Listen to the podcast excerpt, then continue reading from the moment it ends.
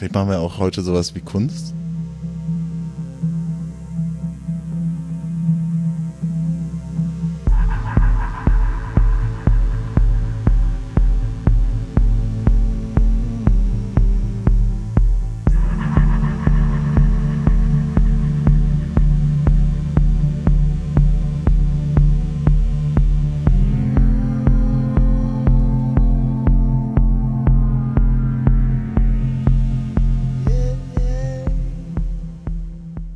Herzlich willkommen zu der fünften Ausgabe von Technik der Fantasie. Hallo Philipp. Danke, hallo David. Wie geht's dir? Gut jetzt. Ich freue mich auf das, was wir jetzt tun werden. Schön. Meine erste, also wir kennen uns schon. Seit wann kennen wir uns? Seit einem Jahr, seit zwei? Irgendwie so haben wir uns mal im Hasi kennengelernt, im Hackspace in Siegen weil du einen Vortrag, ich habe glaube ich einen Vortrag für dich organisiert, oh, ich habe einen Vortrag organisiert, den du dann gehalten hast über Foodsharing im weiteren Sinne, kann man das glaube ich sagen. Ja, ganz genau. Du machst nicht nur Foodsharing, sondern du machst auch ganz vielen anderen Kram und du arbeitest hier auch in Siegen, aber du kommst nicht aus Siegen. Nee, ich komme nicht aus Siegen. Ich bin so seit zehn Jahren immer mal wieder hier. Und was machst du hier? Ich habe angefangen, hier deutsches und europäisches Wirtschaftsrecht zu studieren. Das war vor 13 Jahren. Mhm. Das habe ich dann so nach sechs Jahren beendet, war dann vier, fünf Jahre nicht in Siegen, immer mal so wieder, weil ich hier promoviert habe, war aber viel reisend unterwegs. Und jetzt bin ich wieder seit so einem Jahr hier, anderthalb. Du bist immer mal wieder hier. Was machst du denn in der restlichen Zeit? Also ich bin immer mal wieder hier gewesen in diesen vier, fünf Jahren. Mhm. Ähm, den Rest der Zeit bin ich durch die Aktivismus-Szene Deutschlands gereist, würde ich sagen. Von anarchistischer Szene bis hippiesker Szene. Und das passiert, wenn man Wirtschaftsrecht studiert? Hat. Also ich hatte es abgeschlossen, mein Wirtschaftsrechtsstudium. Und da habe ich mich gefragt, ob ich in diese Konzernwelt gehen will. Ich hatte ein paar Praktika gemacht. Oder was ich eigentlich vom Leben will. Und ich habe einen Entschluss gefasst. Mir war sehr klar, dass ich nie wieder etwas lernen werde, was mir jemand sagt, dass ich es lernen muss. AKA-Studium hier in Deutschland, wenn, mhm. ja, Wirtschaftsrecht. Ähm, ja, und ich habe mich einfach dazu entschieden, wie sagt man, autodidaktisch, ne, mhm. äh, zu äh, studieren und habe meine Wohnung gekündigt und bin losgezogen. Naiv. und bin dann. Wann war das ungefähr? Das ist ungefähr acht Jahre her. Da warst du noch in Siegen gewohnt, als du die Wohnung aufgegeben hast? Nee, mm, ich hatte in Siegen noch meine Abschlussprüfung geschrieben. Ich war ein halbes Jahr in Australien, bin mhm. dann nochmal für ein halbes Jahr nach Siegen gekommen, habe meine Abschlussklausuren geschrieben und meine Diplomarbeit habe ich dann in Australien habe ich ein Praktikum für Scheffler gemacht. Das ist ein deutsches Unternehmen. Und ähm, dann bin ich nach Frankfurt gegangen und habe da meine Diplomarbeit geschrieben. Da war ich so anderthalb Jahre und bin dann aus Frankfurt losgezogen. Hatte ein halbes Jahr noch meine Promotion dort gemacht, habe was geschrieben, saß abends oft am Fluss, mir viele Gedanken gemacht über die Welt und habe gedacht wirklich damals, dass ich das große Buch schreiben werde, das unsere Wirtschaftswissenschaften revolutionieren wird und ja, hatte halt viele Überlegungen so von Teilen. Ja, damals hat es schon damit angefangen, äh, Dinge zu teilen, das war mir sehr wichtig, Fähigkeiten zu teilen. Und ich habe gemerkt, dass ich aber in einem Elfenbeinturm sitze. Ja, in so einem intellektuellen Elfenbeinturm und dass ich selber rausgehen muss und mich dem Leben auch stellen hm. darf, kann und Ideen wagen kann. Und ich habe es gewagt, bin rausgegangen und ja, dann Schritt für Schritt habe ich Projekte kennengelernt. Ist Frankfurt ein Katalysator für sowas? Ist es da so? Ist der, ist der, äh, der, wie sagt man, der Kapitalismus in so einem Endstadium in Frankfurt, kriegt man das da so in die, ins Gesicht geschlagen, dass man irgendwann denkt, jetzt reicht's? Oder? Äh Nee. das ist so die Wahrnehmung, die ich so habe. So Frankfurt ist für mich der Inbegriff von Kapital, Finanzen und so. Ich meine, das ist jetzt auch keine neue Erkenntnis so. Ja, ich weiß, was du meinst. Also ich war in gar keinen aktivistischen Szenen damals, als ich in Frankfurt gewesen bin. Ähm, ich habe wirklich jeden Tag, ich habe auf Sachsenhäuser, das ist so die nicht dort, wo die ganzen Hochhäuser sind, Seite von Frankfurt, geteilt durch den Main und ich saß dann da. Da, wo diese schöne Altstadt ist mit diesen Kneipen und so, wo sich die Leute irgendwie betrinken und die Frankfurter Polizei vorsorglich freitags einen Gefängniswagen hinstellt, damit sie die Betrunkenen gleich einfach reinkarren kann. Ja, richtig. Mhm. Da habe ich in einer Straße gewohnt, ähm, die mal in irgendeinem Magazin, Magazin als Hipsterstraße betitelt worden ist. Äh, war eine schöne Ecke, ja, viele Betrunkene immer abends gehört, aber ja, ich wohne jetzt auch wieder über einer Kneipe. Das zieht mich an. ähm, und wie, wie bist du dann, also was mit was hast du angefangen, äh, Aktivist zu sein? Ähm, damals mit Foodsharing. Ich würde noch das Bild ja, eben ja. einmal noch äh, von der letzten Sequenz beenden. Also ich saß dann da am Fluss und habe halt immer auf die Skyline von Frankfurt geguckt, immer auf die großen Banken und habe mir halt dann Gedanken gemacht. Also ich hatte das Panorama, ja. ja. Also hat Frankfurt schon irgendwie dazu eingeladen. Ja, und mein erster Aktivismus, mh, mm, der begann als ich nach Malo, das ist in Italien, getrennt bin, zu einem Treffen, das die Gründer von Foodsharing initiiert hatten, stattgefunden hat, ähm, über drei Wochen. Dafür hatte ich mich beworben und da ging es eigentlich los, ja. Foodsharing ist eine deutsche Initiative. Genau. Also foodsharing.de ist aus einer Dokumentation von Valentin Turm entstanden. Ähm, Taste the Waste. Mhm. Und Foodsharing.de war erst eine Peer-to-Peer-Plattform, das heißt, ähm, Privatpersonen konnten Lebensmittel teilen über diese Plattform. Und gleichzeitig oder beziehungsweise kurz danach ist Lebensmittelretten.de entstanden. Mhm. Ähm, eigentlich in Berlin aus der Containerszene heraus. Die haben sich irgendwann organisiert, mit, also haben einen Supermarkt angesprochen, haben gesagt, wir holen die Sachen eher aus der Mülltonne raus können wir eventuell uns eine Zeit verabreden, wir kommen dann und nehmen einfach die Sachen, bevor er sie reinschmeißt. Und die haben halt Ja gesagt. Die hatten sich erst mit SMS und mit Excel-Tabellen dann organisiert, je mehr ähm, weitere Supermärkte kommen, gekommen sind und ja, dann wurde irgendwann eine Plattform entwickelt.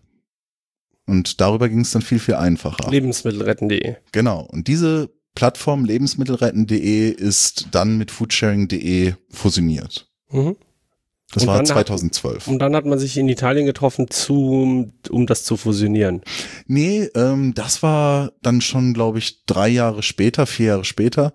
Und da ging es dann darum, Foodsharing weltweit zu bringen. Die Plattform, die das ja unterstützt hat, dass es innerhalb von wenigen Jahren in allen größeren und auch kleineren mittlerweile Städten in Deutschland entstanden ist.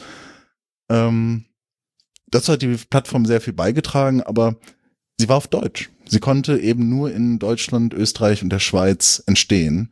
Und deshalb ging es darum, eine weltweite Plattform zu entwickeln.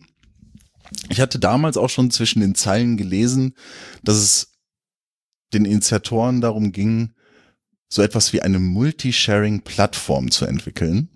Das heißt also, dass verschiedene Sharing-Plattformen, die im Internet existieren, wo du jedes Mal einen eigenen Login brauchst, dass die alle zusammengeführt werden, du eine Karte hast und Lebensmittel teilen kannst, Sofas teilen kannst, Bücher und so weiter. Mhm. Ähm, und hatte auch diese Idee, meine Bewerbung dann reingeschrieben und sehr schnell, als wir uns dann in Italien getroffen haben, ging es nicht mehr nur darum, Foodsharing weltweit zu bringen, sondern auch eben eine Multisharing-Webseite zu erstellen. Was ist daraus geworden?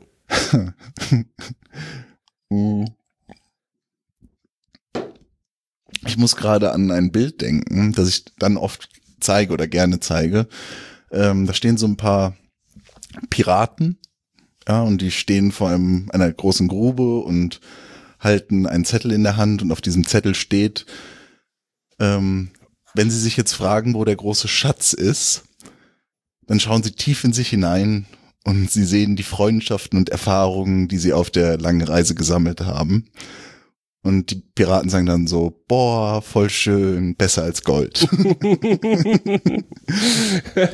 ja, ah, ja. Ja. ähm, ja, also viele Erfahrungen habe ich gesammelt, ich selber. Und was haben wir geschafft? Es entsteht eine Foodsharing Plattform, die international ist. Die heißt carrot.world, also mit K geschrieben. Und dort sind auch schon viele ausländische Initiativen, die sich über diese Plattform organisieren. Das ist entstanden. Die Multisharing-Plattform ist nicht entstanden. Okay, erzähl weiter. Ja, also warum ist das nicht entstanden? Das, ähm, es ist schwierig zu sagen, warum das nicht entstanden ist und eigentlich auch trivial. Auf der einen Seite schwierig, weil sich da echt viele Menschen für engagieren und viele Gruppen auch getroffen habe, die ähnliche Gedanken haben. Und trivial ist, weil wir es auch nicht schaffen, uns da so zu organisieren, ähm, dass wir uns fragen, wie können wir Menschen wirklich unterstützen, sondern wir haben da auch sehr schnell, also wir hatten ein positivistisches Denken, das heißt, dass wir sagen, es gibt ein gegebenes Problem und wir denken, das ist die Lösung. Ähm, ja, und dass wir wenig darauf gehen, dass wir uns wirklich fragen, was machen Leute eigentlich, ja, alltäglich und wie können wir sie dabei unterstützen? Also man ähm, in der Softwareentwicklung spricht man da, glaube ich, so ein bisschen, äh, ist das richtig? Also man äh, oft ja problem-driven quasi. Du hast ein Problem, du findest eine Lösung und was, was ja zum Beispiel hier ähm, sehr groß geschrieben wird, also wenn man sich hier den Studiengang Mensch-Computer-Interaktion anguckt, ist ja das äh, User-Driven Design. Also du guckst dir an, du machst, machst empirische äh, Feldforschung, guckst dir an, wie arbeiten die Leute, arbeitest vielleicht mit den Leuten zusammen und so weiter. Äh, glaubst du, dann hätte das funktioniert, wenn ihr das so gemacht hättet? Ich glaube, wir sind immer noch auf dem Weg dahin. Ähm, ich weiß es nicht. Ich, ich weiß es wirklich nicht. Ich kann mal so ein paar Gründe erzählen, warum es, glaube ich, nicht geklappt hat. Ähm, also Menschen aus meiner ähm, Erfahrung heraus haben in unserem in unserer aktuellen Zeit richtige Schwierigkeiten, sich zu organisieren, selbst zu organisieren, wenn es nicht über klare Hierarchien geht. Mhm. Wenn es aber darum geht, dass Menschen eine Idee teilen und sagen, ja, yeah, wir wollen das alle zusammen machen, das hört sich richtig gut an, dann die notwendigen Schritte zu gehen, dass sich das verwirklicht. Das Mhm. hapert aus äh, viel, vielerlei Gründen. Also bei manchen Gruppen ist es zum Beispiel eher so, dass sie schnell ins Planen gehen und dann machen. Ähm, aber sie haben nie vorher geträumt. Sie haben nie die Zeit genommen, sich in Ruhe kennenzulernen, die Wertvorstellungen des anderen kennenzulernen und eine gemeinsame Idee zu entwickeln. Oder es gibt Gruppen, die zum Beispiel auch das Feiern auslassen komplett, die, die nicht ähm, auch, wozu auch gehört, den eigenen Prozess zu reflektieren. Also nicht nur, yeah, großartige äh, Saufparty machen, sondern es wirklich auch zu zelebrieren, dass etwas geschaffen worden ist. Ja, also wir versteifen uns manchmal zu sehr aufs Plan ähm, und es ist, dass sich wirklich Menschen treffen und gemeinsam auch eine Kultur entwickeln wollen und sich aus dieser gemeinsamen Kultur etwas dann ergibt, das haben wir aus meiner Perspektive echt im Moment Schwierigkeiten und Weil wir keine Zeit haben. mh, ja, ich würde sagen, weil wir uns nicht die Zeit Die nehmen. Zeit nehmen, ja. Ja.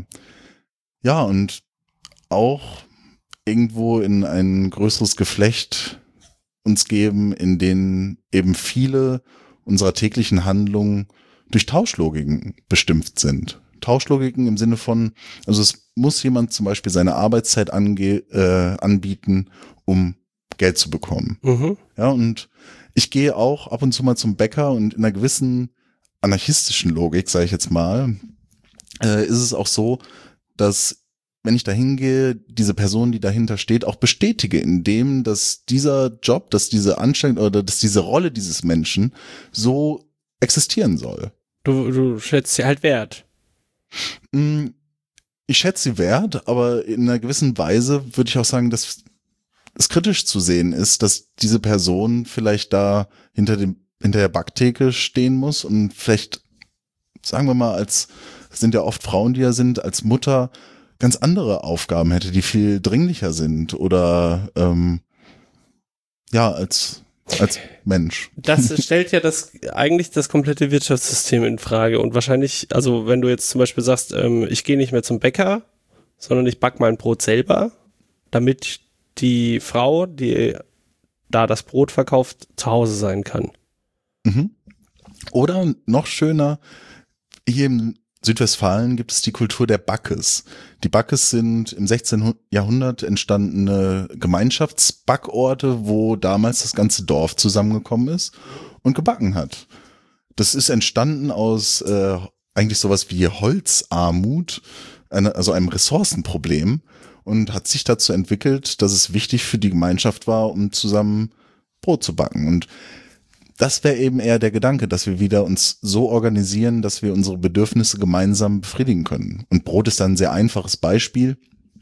Mm, wir haben viele andere Bedürfnisse und da versuchen wir ja auch hier in Siegen, das immer weiter irgendwie zusammenzubringen. Gerade, also es gibt eine Telegram-Gruppe, die heißt natürliche Ressourcen. Dort können Menschen hinschreiben, Suche und dann können sie Fähigkeiten sagen oder irgendwelche Dinge, die sie brauchen oder biete. Und das Ganze läuft bedingungslos. Und das läuft ziemlich gut, finde ich. Also wir haben, glaube ich, so um, sind, glaube ich, so 250 Leute, 243 mhm. waren es, glaube ich, vorgestern, ähm, drin und äh, es läuft zivilisiert, die Leute schreiben nur da rein, was sie haben wollen, was sie, was sie bieten und wenn jemand den Leuten privat geschrieben hat, dann löschen sie ihren Beitrag wieder raus. Also wenn es quasi weg ist, so dass man weiß, das gibt's jetzt nicht mehr.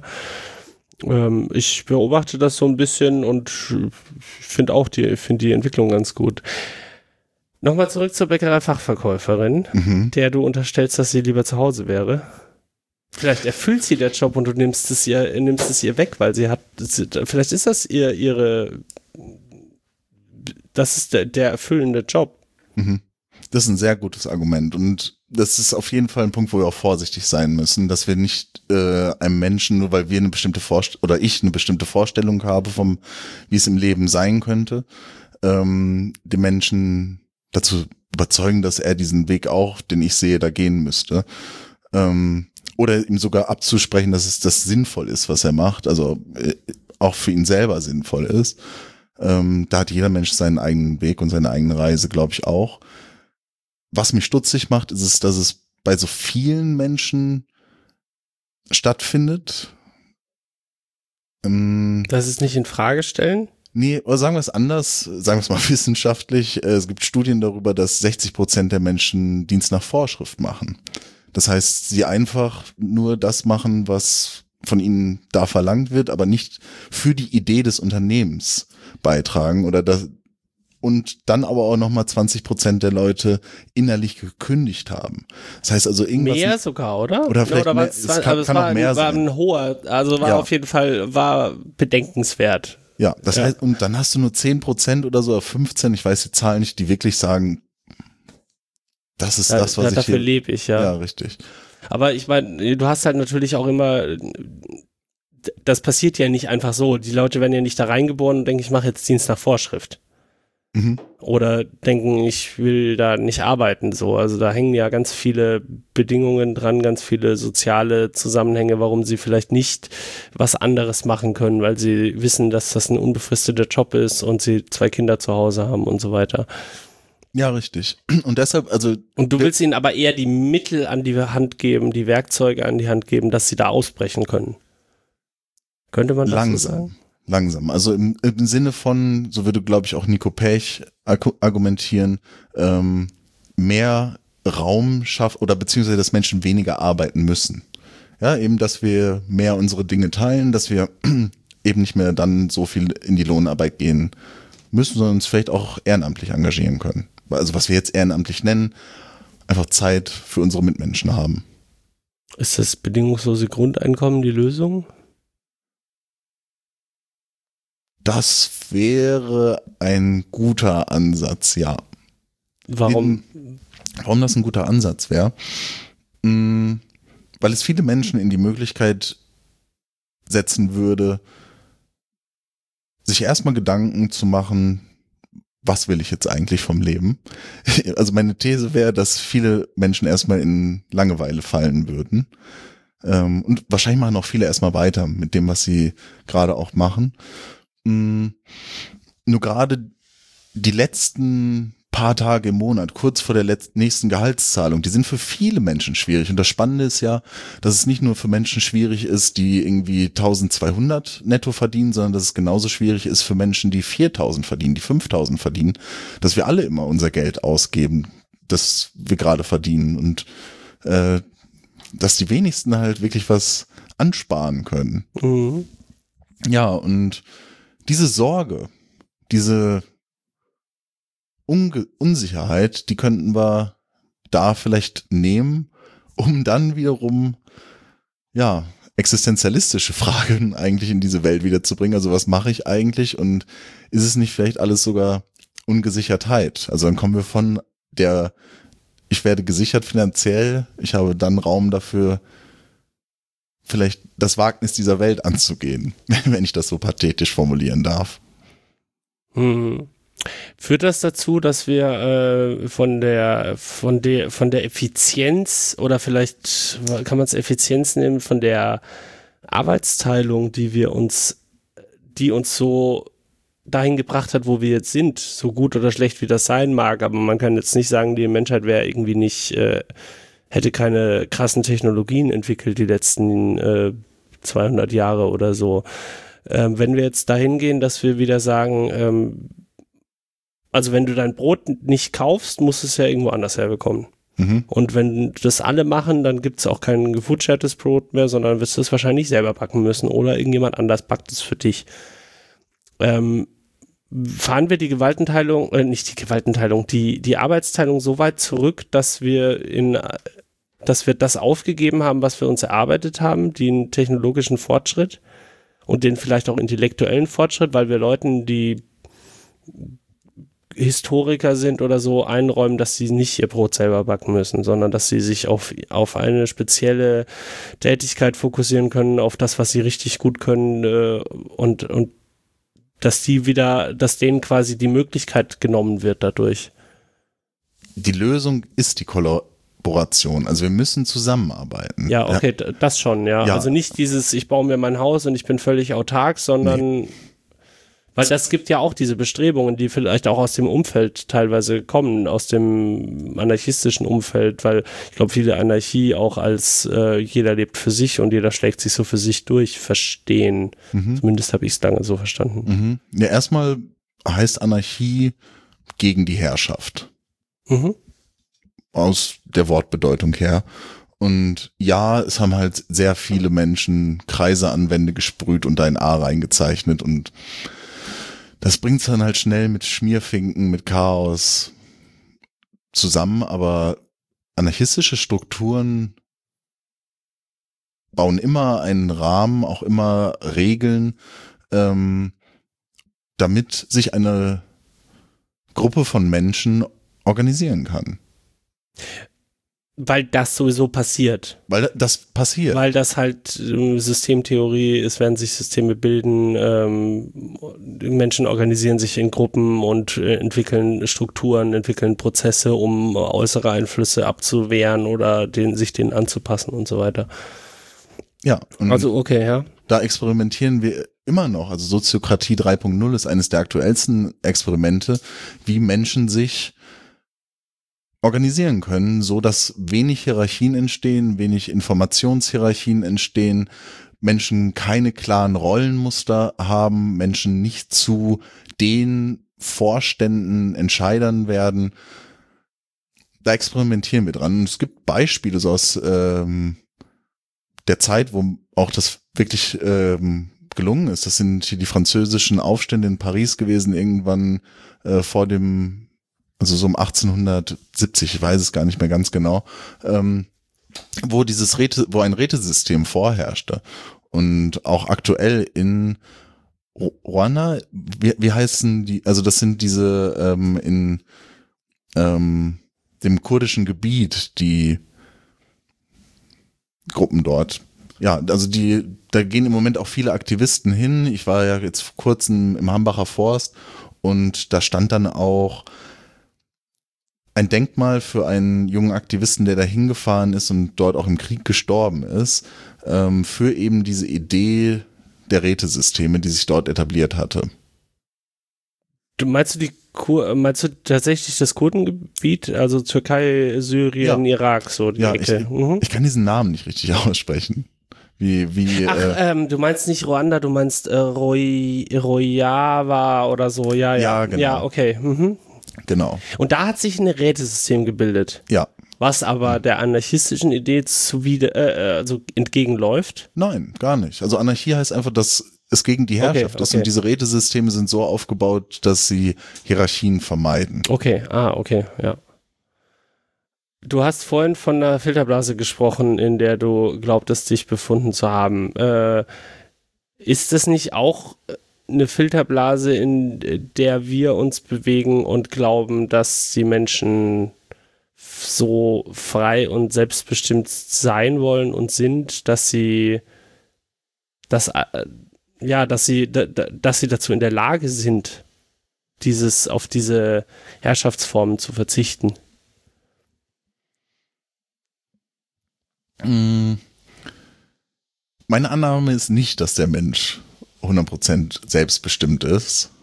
Das würde ich so nicht sagen. Ich hab, bin sehr viel, aber tatsächlich ähm, in diesen Jahren, in denen ich gereist bin, mit einem Foliensatz rumgereist, wo Selbstbestimmung eine große Rolle spielte. Und das ist die Frage, also was bedeutet da Selbstbestimmung, wenn ich sage, ich bin Herr über rationale Entscheidungen meiner selbst und kann diese dann vollziehen, würde ich sagen, nein. Wenn es darum geht, dass ich als Mensch etwas zu etwas bestimmt machen kann, etwas bestimme, äh, nicht Handlung von anderen, sondern etwas forme zum Beispiel. Und das kann auch ähm, im Sinne von sozialer Plastik, Joseph Beuys, ähm, eine Gesellschaft sein, wo ich versuche, diese zu formen. Soziale Plastik? Soziale Plastik. Es ist ein ähm, Kunstbegriff, der von Joseph Beuys, das ist ein ähm, berühmter Künstler des vergangenen Jahrhunderts aus Deutschland, den er geprägt hat. Und ähm, das bedeutet, dass erstmal sagt Joseph Beuys, jeder Mensch ist ein Künstler und vielleicht mit Einschränkung, solange er sich an der Formung der Gesellschaft beteiligt.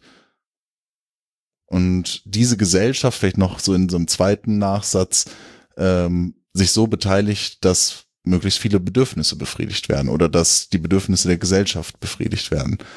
Ähm, ja, und Joseph Beuys hat sich selber viel mit Plastik auseinandergesetzt und soziale Plastik ist da eben für ihn ein Mensch, ein Künstler, der sich am an der Formung, an der Gestaltung der Gesellschaft beteiligt, indem er zum Beispiel Räume schafft, indem er Kontroversen hineinbringt, indem er Ideen schafft, indem etwas gebaut wird, errichtet wird.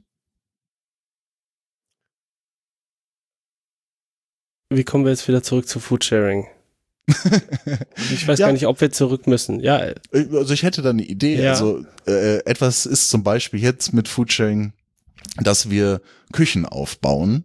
Ja, ähm, beziehungsweise also wir errichten nicht diese Küchen, sondern es gibt diese Infrastruktur und wir laden ein, müssen dann mit der Stadt äh, gewisse Nutzungsvereinbarungen unterschreiben, aber dann können wir da einladen, dann kommen da Menschen hin und kochen.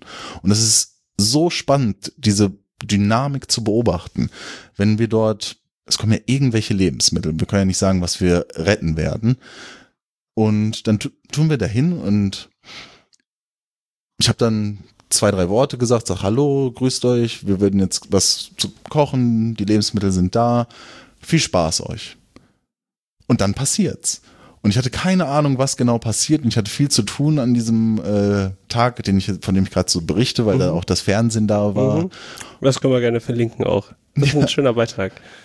Und irgendwann sage ich dann so, so Freunde, einmal ganz kurz, ich will das Wort äh, nehmen, weil ich uns koordinieren möchte. Was wird gerade alles gekocht? Und dann haben wir gezählt und es waren acht, neun Gerichte. Und ich hatte keine Ahnung, wie das irgendwie sich entwickelt oder wie diese Dynamik stattgefunden hat, dass sich so viele Leute gefunden haben. Haben sich so Grüppchen gebildet, die dann gesagt haben, hey, was haben wir denn, äh, oder, oder wo hat irgendjemand den Gruppen Lebensmittel zugeteilt, die haben sich selber Ich weiß, weiß es es halt. nicht, Es ja, gab, ja. ich habe beobachtet, es gab Springer, die überall irgendwie waren.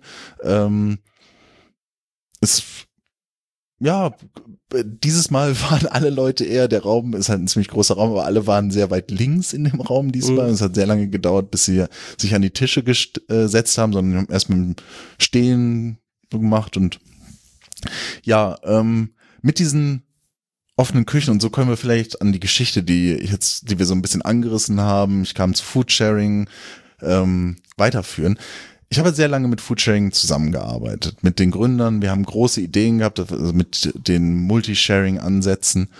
Und für mich war es eine faszinierende Welt, mit den Containern zu gehen, habe alle möglichen ähm, Wege da drin gegangen, also auch meine eigene Gier kennengelernt, dieses, oh geil, wir gehen jetzt an die Container und danach haben wir so viele Sachen und dann richtig essen und die anderen auch beobachten, wie sie alle gieren und, und ähm, ja, dann auch die Erlebnisse mit diesen Gruppen zusammen zu kochen, aus den die Lebensmittel, die eigentlich weggeschmissen hätten werden sollen, wieder wertzuschätzen ähm, und dann aber auch zu merken, wenn ich selber mit Foodsharing arbeite, es passiert so wenig. Da sind irgendwelche Leute, bei denen es eh, sag ich mal, läuft, ja, also hochprivilegierte Menschen, die sich kostenlos Lebensmittel beim Biomarkt abholen, die da gerettet werden, aber dann noch hinter den Rest des Einkaufs erledigen.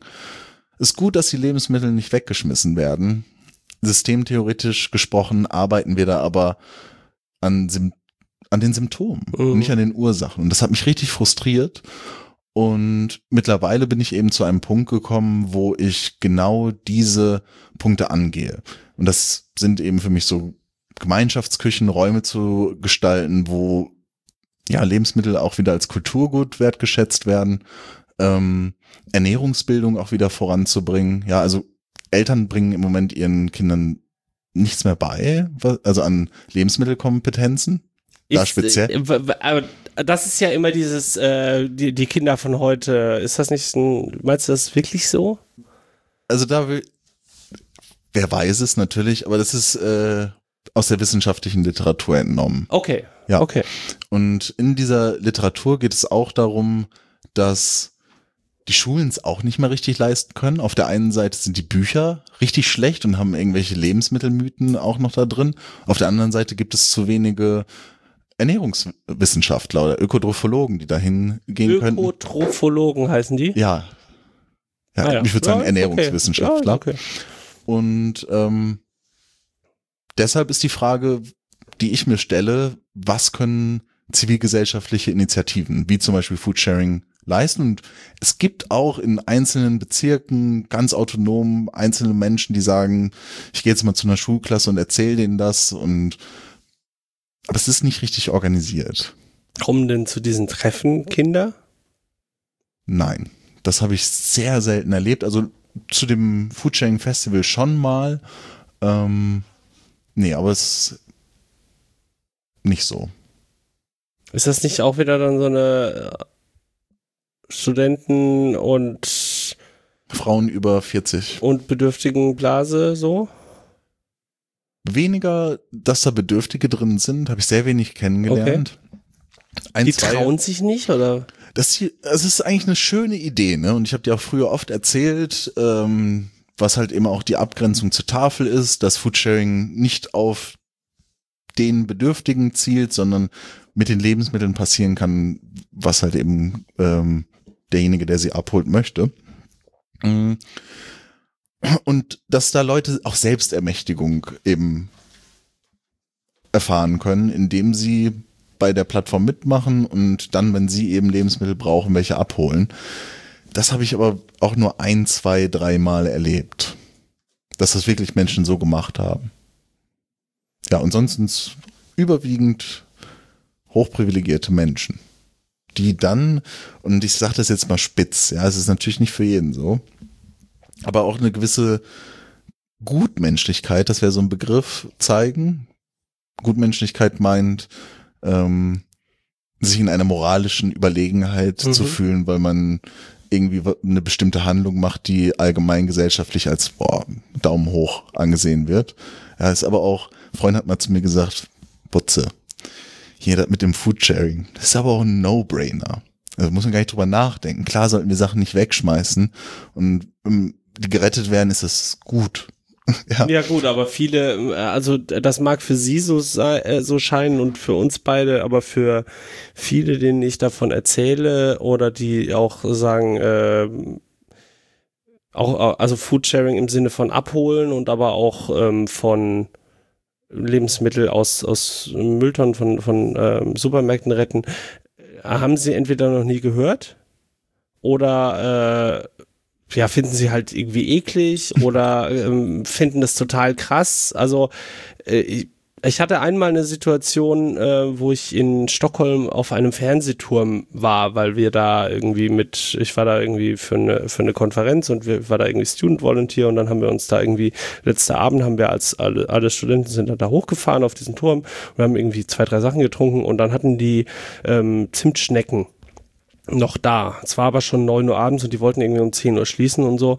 Und dann sind wir dahin und wollten noch eine nehmen. Und dann hat sie uns irgendwie, ich weiß nicht mehr, wie es genau war, auf jeden Fall hat sie gesagt, ja komm, ihr könnt auch die anderen noch haben, weil die müssen wir eh wegschmeißen. Habe ich gesagt, ja, ich schmeiß das alles weg. Ja, was soll, was soll ich denn damit? Morgen kommen eh neue Sachen. Ich sage, ja, hast du schon mal von Foodsharing gehört? Ich weiß nicht, ob das international ist. Habt ihr das, ihr das Konzept äh, beschrieben? Und sie hatte sofort leuchtende Augen und sagt, das ist ja total großartig. So, aber ich muss mal gucken, ob es hier auch irgend sowas gibt. Also für viele ist es, für uns scheint es ein No-Brainer zu sein, aber für viele ist es äh, noch nicht so klar, dass das geht und dass das vielleicht Sinn macht. Auch wenn es erstmal nur Symptombekämpfung ist. Ja, nee, das mit dem No-Brainer meinte ich auch nicht, dass jeder sofort darauf kommen hätte müssen. Aber wenn ich jemandem davon erzähle, dann sagen die Leute halt ja. schnell, das ist gut. Okay, ja. Die verstehen es halt dann direkt. Dann ja. doch, ja. ja. Was machst du denn sonst so außer Foodsharing? ähm, Im Moment mache ich das richtig viel. Also, ähm, hat sich äh, so in den letzten vier, fünf Monaten ergeben. Ansonsten bin ich öfters mal in der Uni und quatsch da mit Kollegen. Ich bin, ja gut, jetzt ist gerade halt der Winter, ne? Im Winter ist die Zeit des Einlagerns, ne? Viel, viel ähm, Speichern an, also ich schreibe im Moment viel. Du bist eher so dieser, äh, aus diesem, was ist das, was sind das, Mäuse?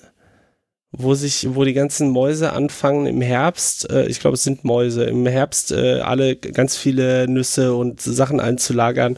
Und der eine sitzt immer nur die ganze Zeit draußen in der, in der Sonne, in der Herbstsonne und, und macht nichts offensichtlich und dann fragen die den, ja, hier, du musst auch mal mithelfen und kann ja nicht sein und wir müssen alle überleben und was machst du eigentlich? Und er sagt aber auch nichts dazu. Und im Winter ähm, liest er ihnen dann äh, Geschichten, Geschichten vor, die er sich aufgeschrieben hat, ähm, die dafür sorgen, dass ihnen halt allen wohlig warm wird. Und so bist du eher so, so einer? Da hätte ich sehr viel Lust zu. da hätte ich sehr viel Lust zu, so einer zu sein. Und glaube auch, dass ich mir das in einer gewissen Weise erarbeiten kann. Im Moment fühle ich mich auch als Schriftsteller. Ich stelle aber Schriften wie Satzungen, wie wissenschaftliche Publikationen, wie Konzepte, wie Projektanträge. Und das ist gerade die Zeit. Also ich habe jetzt vor kurzem auch mal wieder ein Gedicht geschrieben und muss dir sagen, dass das mir mehr wert als alles andere gilt. Magst du das vorlesen? ja, kann ich machen. Jetzt? Ja, klar.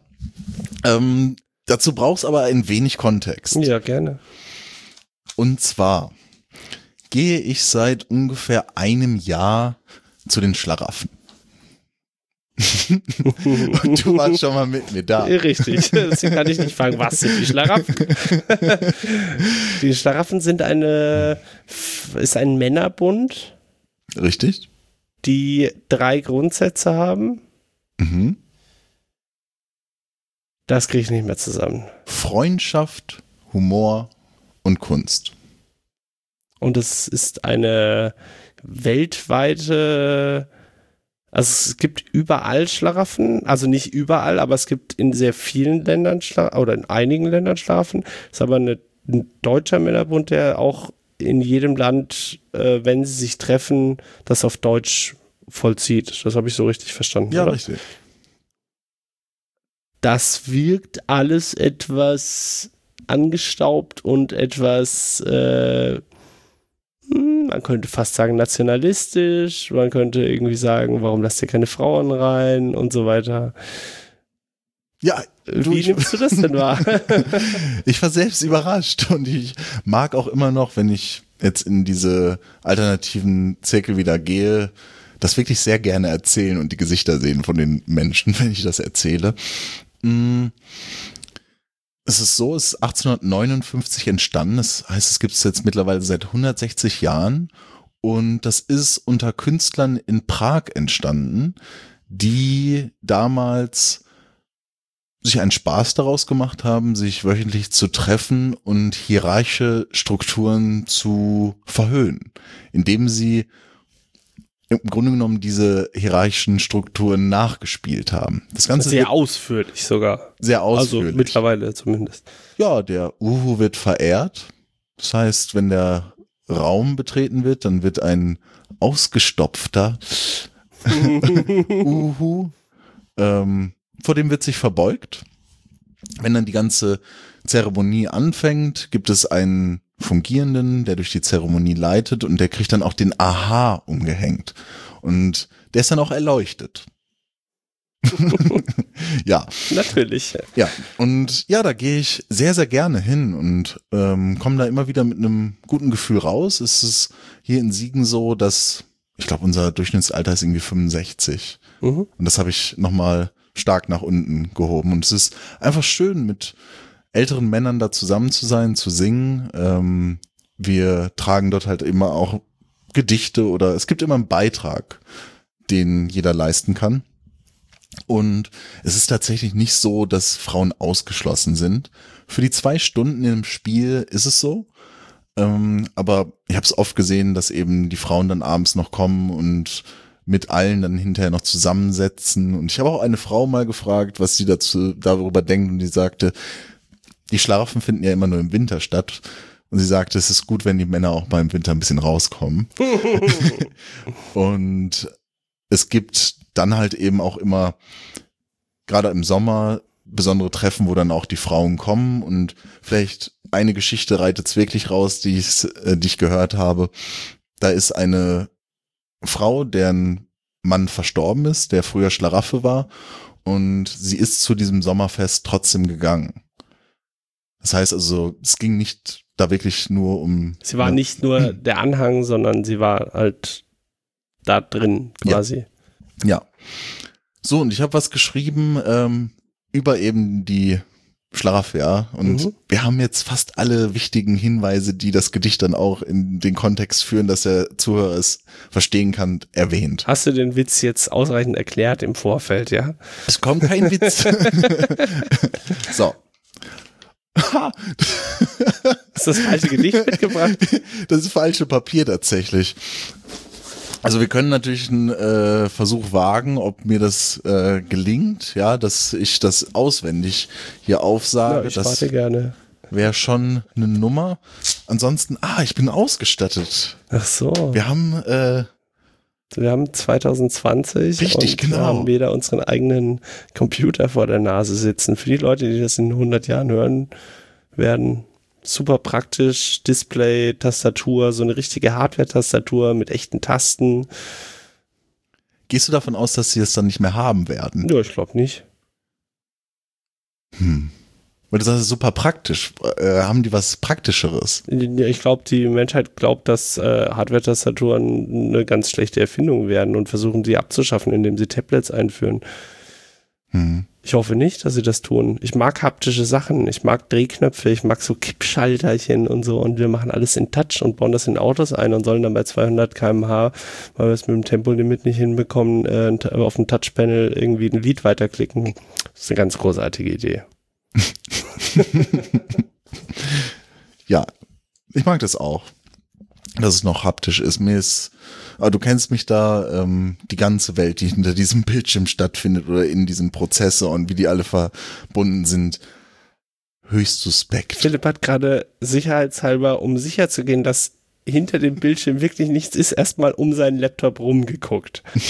Als nichts. War Schatten nee. nur. Ja.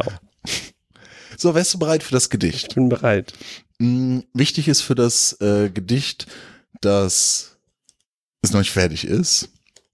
Ja, ich bin jetzt auch gerade dabei, nochmal was zu verändern, was ich eh verändert hatte an der anderen Version. ähm, und da fehlt halt noch irgendwas am Anfang. Und ich würde jetzt halt etwas sagen, so wie Schlaf ja und es ist schön und so weiter. Und dann beginnt das Gedicht. So höret denn der Sager und gibt dem Leben ein Ja. Unserer Mutter Prager, der Al-Schlaraffia. Der Uhu einst ganz fabelhaft durchs Uhu-Versum flog. Der Flügelschlag gab ihm die Kraft, dass er zur Erde zog. Der Uhu da reichte alsdann der Natur seine Gunst und sprach hinein, fördert fortan Freundschaft, Humor und Kunst. 1859, so zählte Mensch damals das Jahr. Was uns wundert, ist uns günstig. Die Existenz unserer Schlaraffia. Sehr schön. Ja. Wie kriegt man so eine Sprache? Durch jahrelanges Schreiben? Das ist ja schon sehr äh, abstrakt. Man kann da lange drüber nachdenken, was du jetzt damit gemeint hast. Und ich glaube, vielen liegt es fern, so zu schreiben. Also, weil sie es nicht können, inklusive mir. ähm, ja, gut, also der Anfang ist ja, da ist, da ist nichts Besonderes, ne? Der U ist halt durchs Universum geflogen und irgendwann kam ihm dann die Kraft, die ihn zur Erde gebracht hat. Ähm, und dort sagt er halt, hey, Natur super geil. Hier soll Freundschaft, Humor und Kunst entstehen. Ähm, das letzte ist so ein bisschen abstrakt, ne? Was uns wundert, ist uns günstig. Da der, ja, der, also der, der, ganze Satzbau ist halt, äh, also du musst auf jeden Fall nochmal drüber nachdenken, weil es nicht die Sprache ist, die wir im Moment benutzen. Mhm, Oder äh, mhm. vielleicht ist es das, es ist eine, vielleicht ein bisschen eine altertümliche Sprache. Ich müsste jetzt nochmal lesen, ein Gedicht, äh, das man das erste Mal hört, äh, zu analysieren, ohne den Text vor sich zu haben, ist natürlich eine ganz großartige das, Idee. Das ist eine schwierige Ebene, wirklich zu besprechen. Ich bin jetzt gerade wieder auf einen jungen Schriftsteller gestoßen. Ja, der hat den Kanal, ich ich sag's mal nicht. Äh, du bist auf einen jungen Schriftsteller einen gestoßen. Einen jungen Schriftsteller gestoßen und ja, der eben so in diese schöne Gedichte mit vielen Leuten teilen Ebene geht und auch viel über sein eigenes Schriftstellertum reflektiert.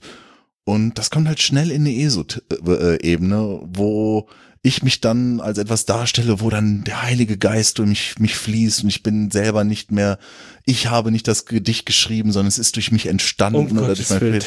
Und ich kann schon sagen, dass es eben, das ist was richtig Schönes, so ein Gedicht zu schreiben. Also ich mag das richtig und deshalb sage ich auch, dass es mir das wichtiger ist als die meisten Publikationen und Satzungen und so weiter, die ich schreibe. Mm. Und bei mir ist das etwas, dass ich als ich das geschrieben habe, habe ich mir richtig vorgestellt, wie ich das den anderen erzählen werde und wie sie sich freuen werden, dass mhm. für unsere Gruppe der Schlaraffia was entstanden ist und dass das vielleicht irgendwie einfängt für einen Moment. Mm, ja, das gibt mir, wenn ich in so einem Flow dann bin, wo so etwas entsteht, ähm, Kraft gibt halt irgendwie oder so, so, ein, so eine Zuversicht auch, dass das entstehen wird. Und dann höre ich da eben so, eine, so einen gewissen Rhythmus in der Sprache. Ich glaube, dass ich da eine, hm, ich würde nicht sagen, eine andere Begabung eigentlich als andere Menschen habe. Ich glaube, dass wirklich auch sehr viel das über. Training, oder? Es ist Training, ja. Ja. Oder Meditation würde dann eher eh so also sagen. Oder Übung halt, Übung. ja. So, du machst es halt, genau. ja, genau. Ja. ja. Und mir ist das wichtig. Und so versuche ich das dann eben in den Gedichten zum Ausdruck zu bringen, so, so eine gewisse Melodie. Also ich höre da eine gewisse Melodie bei. Ich, ich finde es super schön. Also ich habe wirklich, es ist nicht so, es, ist, es blieb, blieb, kurz haften. Ich glaube, du hast es, als ich dabei war, auch vorgelesen. Das, nee, das war nicht das, das nee. war ein anderes. Mhm. Schön. Ich hätte noch eins, das ist mir eines der. Das machen wir zum Schluss. Das machen wir zum Schluss, ja, ja gut. Sag mal, ähm, Okay, wir hatten jetzt über Foodsharing, du, du gehst zu den, zu den Schlaraffen und du machst auch ganz viel in anderen Kram und vielleicht hören wir dich demnächst nochmal bei Chaos Siegen, könnte vielleicht passieren. Mhm. Ähm, da können wir vielleicht noch ein bisschen auf die, auf die anderen Projekte eingehen. Du hattest vorhin äh, in der Vorbesprechung das Wort Improvisation gedroppt. Mhm. Warum möchtest du mit mir darüber reden? weil es mir wieder in den letzten Tagen als ein Thema durch meinen Kopf gegangen ist, dass ich aus verschiedenen Perspektiven gesehen habe und fast als ob wir es geplant hätten. Ähm, das Gedicht habe ich am Donnerstag, also gestern, vorgetragen bei den Schlaraffen. Mhm. Und es hat nicht den Enthusiasmus und die Begeisterung ausgelöst, die ich mir erdacht habe. Ja. Und da ist mir nochmal krass aufgefallen, wie sehr ich dort zum Beispiel den Moment so fest mir vorstellen wollte mhm. und so haben wollte und mir den so schon gemacht habe, ähm, dass mir die Improvisation nicht gelungen ist. Mhm. Und ein Gedicht kann ja auch jedes Mal neu improvisiert werden. Und das kommt ja auch drauf, zum Beispiel die Betonung. Richtig. Ja. Und das ist mir nicht gelungen. Da habe ich mich zu sehr drauf fokussiert? Bei mir ist es eher so, glaube ich, wenn ich mich sehr lange drauf fokussiere oder sehr lange drauf auf, auf sowas vorbereite, funktioniert es tatsächlich meistens besser. Mhm. Habe ich das Gefühl. Also ich lese ja ab und zu für den goldenen Schuss. Und als ich das erste Mal gelesen habe, habe ich das die Geschichte, also ich schreibe nicht, ich suche mir da Geschichten aus und lese die dann vor äh, und habe die Geschichte zig Leuten vorher vorgelesen. Ich habe sie selber 30, 40, 50 Mal gelesen. Ich habe sie auf Aufnahmegerät aufgenommen, habe die Betonung äh, analysiert und habe mir und irgendwann war ich an dem Punkt, dass ich das Gedicht nicht mehr lesen konnte. Ich wusste nicht mehr, wie ich es betonen soll. Weil ich hatte so viele Optionen, es zu betonen, dass ich überhaupt gar nicht mehr wusste, wie ich es äh, vortragen soll. Aber die Geschichte hat super funktioniert. Also die Leute fanden, also es war so, dass einer mich danach angesprochen hat, gesagt, es war, waren die besten beiden Geschichten des Abends, äh, wo ich so gesagt habe, ja, ist schön, ich habe sie nur nicht geschrieben. Aber äh, offensichtlich hat es betont funktioniert. Später hatte ich es dann nochmal bei einer Lesung mitgemacht und hatte ich es nicht so oft gelesen und dachte mir, das wird schon klappen war sehr holprig und äh, also ich brauche tatsächlich teilweise die Vorbereitung, aber Improvisation finde ich total spannend. Das ist der größere Kick, glaube ich. Mhm. Und sich das auch vorzunehmen, zu improvisieren. Also ich habe das mal im, ich war in Berlin in einem Impro-Theater mhm. und konnte mir nicht vorstellen, dass das irgendwie was heißt, ich konnte mir nicht vorstellen. Ich war, glaube ich, einfach nur gespannt, wie es sein kann. Und ich war richtig, richtig begeistert, weil du siehst ein Theaterstück, das so nicht existiert, sondern nur in diesem Moment existiert. Und äh, mir hat es gefallen, dass die Leute da ihre diese Geschichten, die sie in ihrem Kopf haben, so erzählen konnten und aber trotzdem darauf angewiesen waren, auf andere zu reagieren, weil die genau das Gleiche gemacht haben und sich ja natürlich gegenseitig auch nicht in die Pfanne hauen wollten und so. Und da dachte ich mir so, wow, Impro-Theater ist eine verdammt coole Nummer. So, also es kann, das kann ich mir vorstellen, dass mir das auch sehr viel Spaß macht. Mhm. Das geht es auch eh so in die Richtung bei dir oder wie, wie nimmst du oder was ist Improvisation für dich? Also Improvisationstheater habe ich auch ein paar Mal gemacht und es hat mir auch richtig viel Spaß gemacht. Kann ich mir vorstellen, dass ja. du das kannst. das mh, mm, ja, sich zu lösen von festen Denkstrukturen oder was ja oft gesagt wird, so think outside the box, also denke außerhalb äh, der eigenen Blase. Mm. Und Gelassenheit zu üben. Gelassenheit, dass halt eben nicht alles vorhergesehen werden kann und im spontan eine besondere Qualität liegt und auch im Naiven eine besondere Qualität liegt. Das sind zwei Qualitäten, die erkindlich sind, die und wenig trainiert werden. Ja, ja, oder wenig Raum haben in unserer jetzigen Zeit. Und ich versuche immer wieder kindliche Qualitäten in meine Handlungen einzuführen. Und ich glaube, dadurch kommt es eben auch, dass ich viel improvisiere. Und ja, das ist eben, würde ich sagen, fast ein Tanz, was du gerade beschrieben hast, eben etwas zu lesen und dabei zu improvisieren. Lesen erfordert eine hohe Kompetenz. Ja, also flüssig zu lesen, das ist nicht mal eben so getan. Da gehen wir sehr, sehr lange für in die Schule und üben Ja, meine das. Deutschlehrerin in der fünften Klasse war der Meinung, dass ich das mal besser sein lassen soll. Du, ich habe Legasthenie attestiert. ja, ja, ja. Schön. ja. Ähm, und da, da gibt's auch eine Komponente von, ähm, ja, aber zum Beispiel, ich würde auch nie improvisieren, jetzt Holz zu hacken oder so, vielleicht. Also ich würde schon mal jemanden fragen, was muss ich unbedingt beachten, damit ich mir nicht in mein eigenes Schienenbein äh, schlage.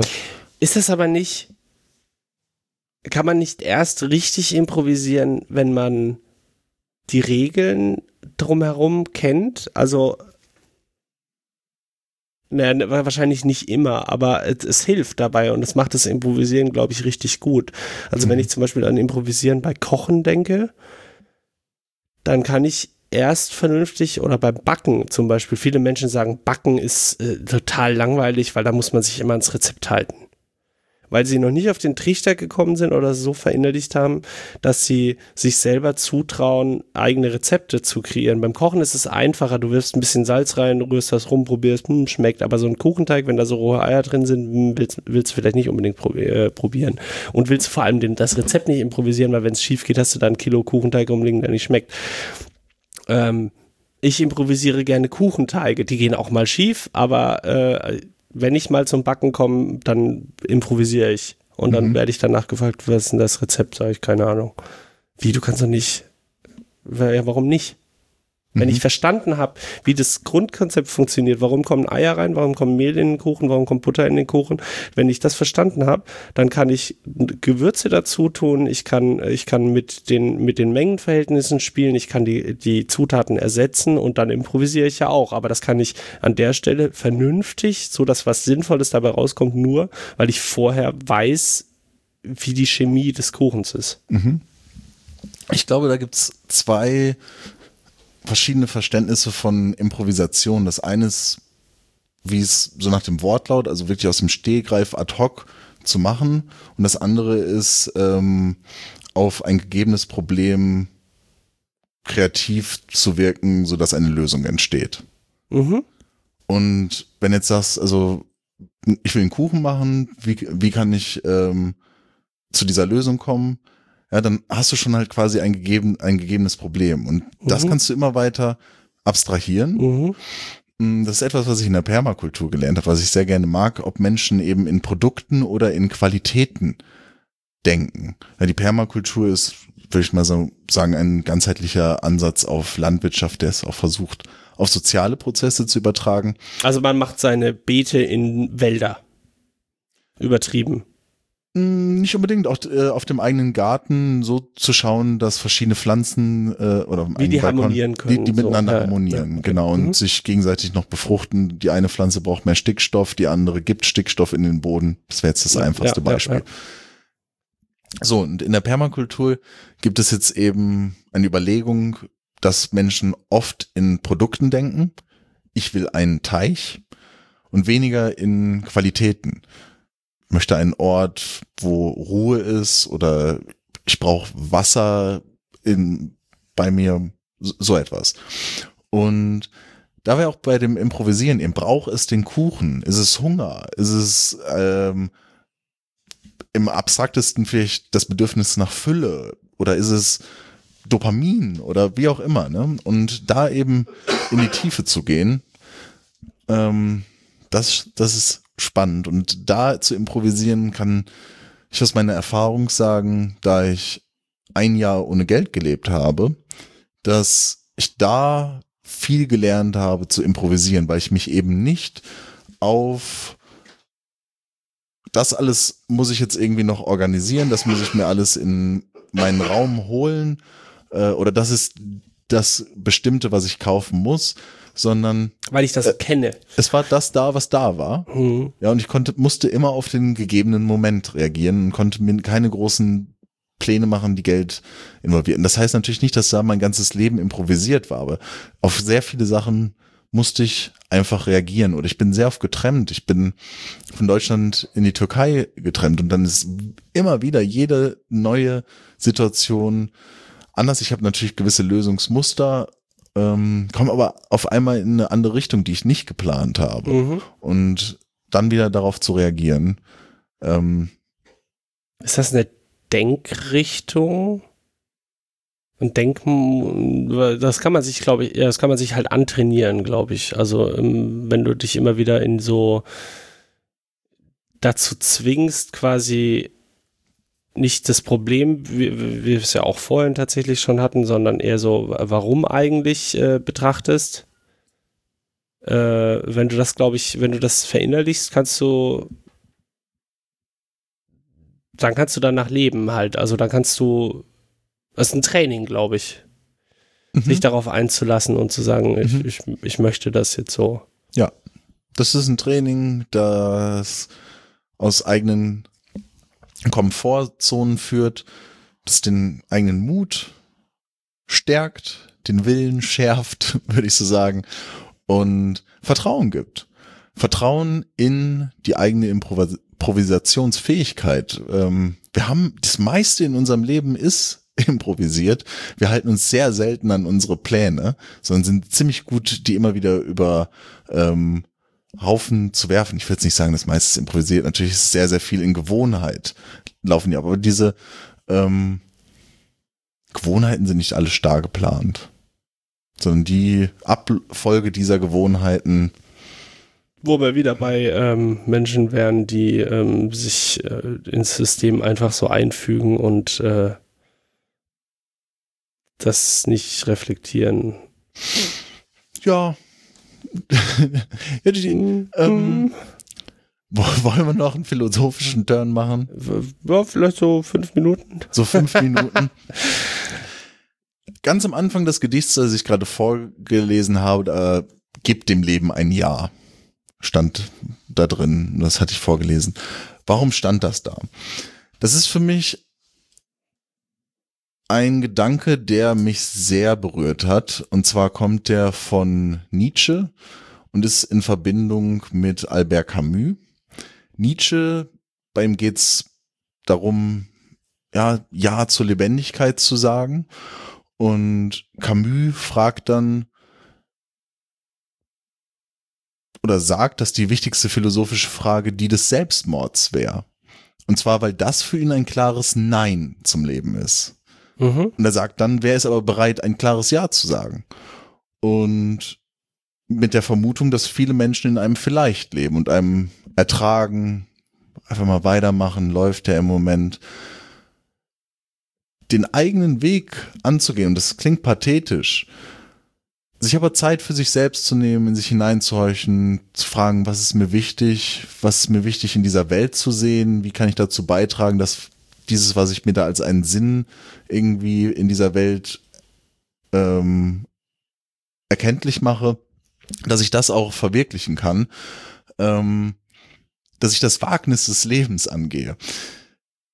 Das ähm, hinterfragt Camus, ob das eben bei vielen Menschen so ist Mhm. und ähm, schlägt dann einen Weg in existenzialistische Gedanken, was so viel heißt, dass die erste Erkenntnis, an der sich ein Mensch halten sollte, die ist, dass die Welt absurd ist, dass wir sie nicht ganz klar erkennen können, was der Sinn dieser Welt ist und dass wir uns dran machen sollten, ähm, ja, selbst unseren Sinn zu schaffen, indem wir das, was uns wichtig ist, was wir als Sinnhorizonte erkennen, ähm, angehen. Ja. Und wenn wir jetzt eben zu der Bäckereiverkäuferin oder dem, also wir wollen das nicht so hart gendern, aber es ist so, dass viele Frauen als äh, in der Bäckerei arbeiten, ähm, dann wie, du, wie wir es am Anfang gesagt haben, können wir natürlich, vielleicht ist es gerade und sie geht ihren Weg und es ist wichtig für sie eben genau das gerade jetzt zu erfahren. Dass es aber in so einer Vielzahl läuft, dass so viele Menschen eben genau, sagen wir jetzt mal Bäcker, Bäckerei, äh, Fachverkäuferin werden, ähm, das ist schon hinterfragenswert. Ja, und äh, und gerade fragen sich viele Menschen, wie äh, ja in den hektischen Zeiten um Greta Thunberg 2019, How dare you? Was kann ich beitragen? Was kann ich tun? Mm.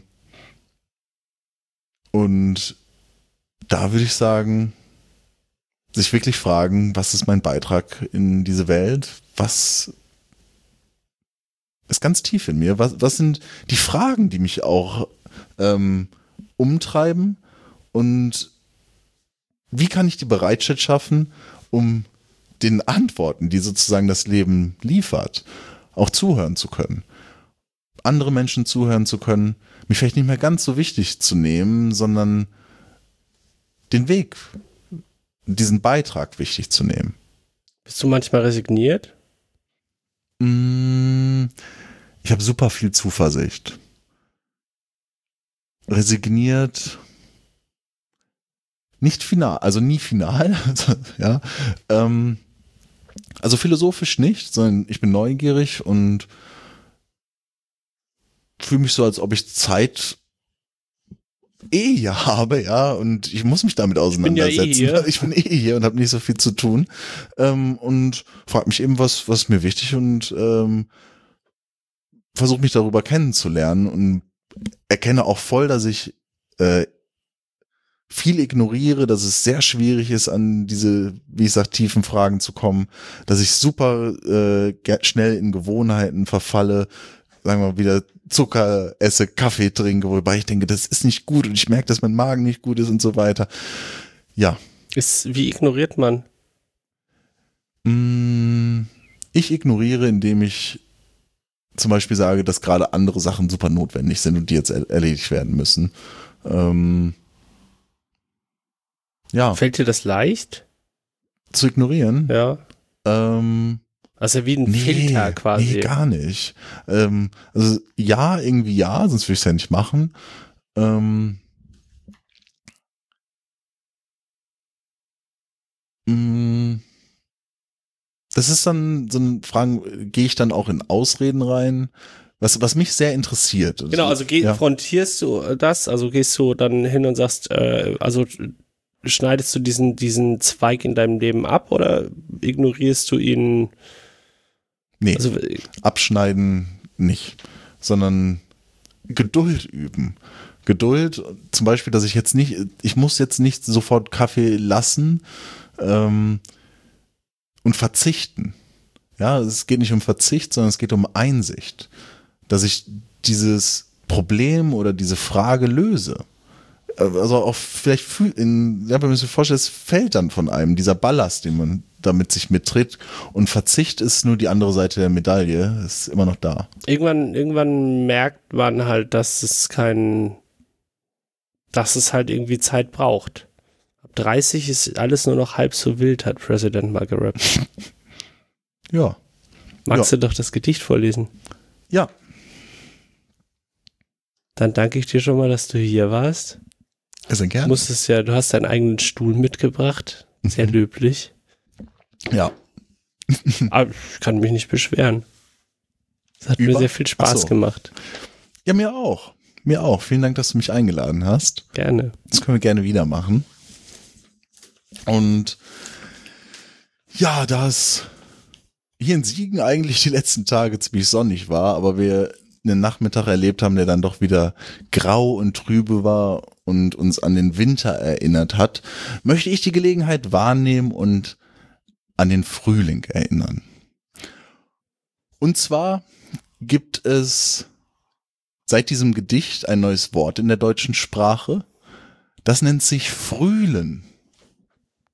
Okay. Und das Gedicht soll erklären, was Frühlen meint. Rumfrühlen oder was? Hm, hm. Das gefällt mir. Komm, lass uns mal richtig rumfrühlen. So, ich nehme noch einen Schluck Wasser. Mhm.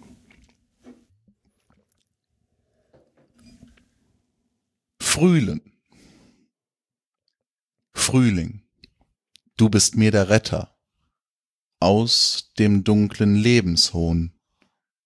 Inmitten verlaubter Blätter leuchten frische Triebe schon. Ja, mit den ersten Sonnenstrahlen sprießt das ganze junge Grüne. Oh, wie lindert's graue Qualen. Neubeginn der bunten Bühne. Zart, die Melodie des Werdens. Blüte im Magnolienbaum. Hüte dich, der Traum des Sterbens verführte mich in leeren Raum. Einsam, wenn ich doch vergehe. So hab ich früher gedacht. Doch, wenn ich dich frühlen sehe, fühle ich die Lebensmacht.